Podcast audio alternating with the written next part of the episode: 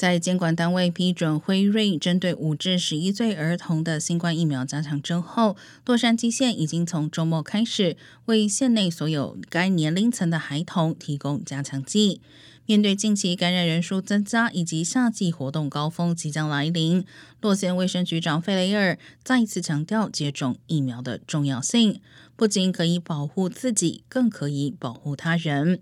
目前，洛县单日检测阳性率为百分之三点七，较前一天的百分之三点五要高。而医院病床有大约百分之一点七收治了感染新冠的患者。